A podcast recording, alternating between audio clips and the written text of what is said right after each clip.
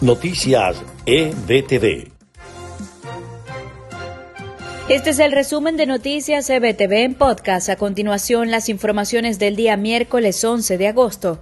Les estaremos acompañando Freddy Machado y Susana Pérez. Comenzamos.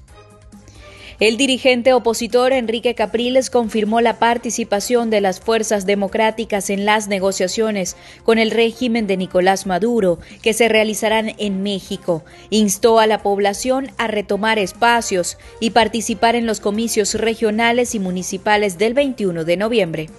Marcelo Ebrard, secretario de Relaciones Exteriores de México, confirmó que la fase exploratoria previa al diálogo entre el gobierno interino de Venezuela y el régimen de Maduro entró en su fase final, previo al encuentro de ambas partes en tierra azteca.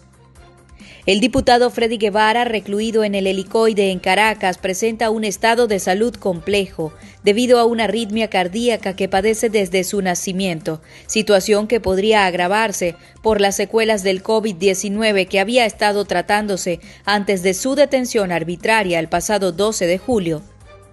El médico infectólogo y profesor del Instituto de Medicina Tropical de la Universidad Central de Venezuela, Julio Castro, señaló que no habrá en los próximos dos o tres meses segundas dosis de la vacuna Sputnik 5 en Venezuela.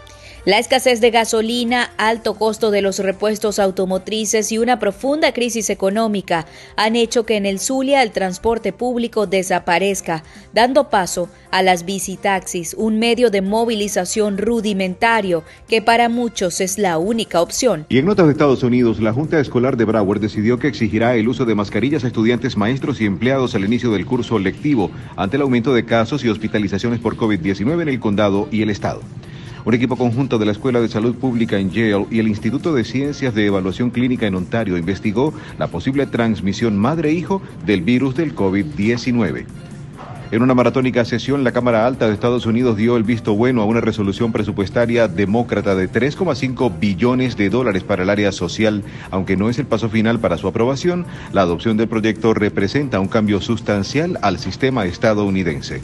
Los departamentos del Tesoro y Comercio de Estados Unidos emitieron el miércoles una hoja informativa detallada con los pasos para la concesión de licencias de los servicios de Internet y telecomunicaciones relacionados a Cuba.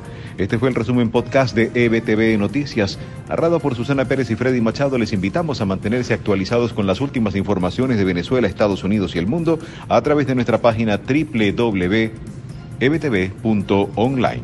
Hasta la próxima.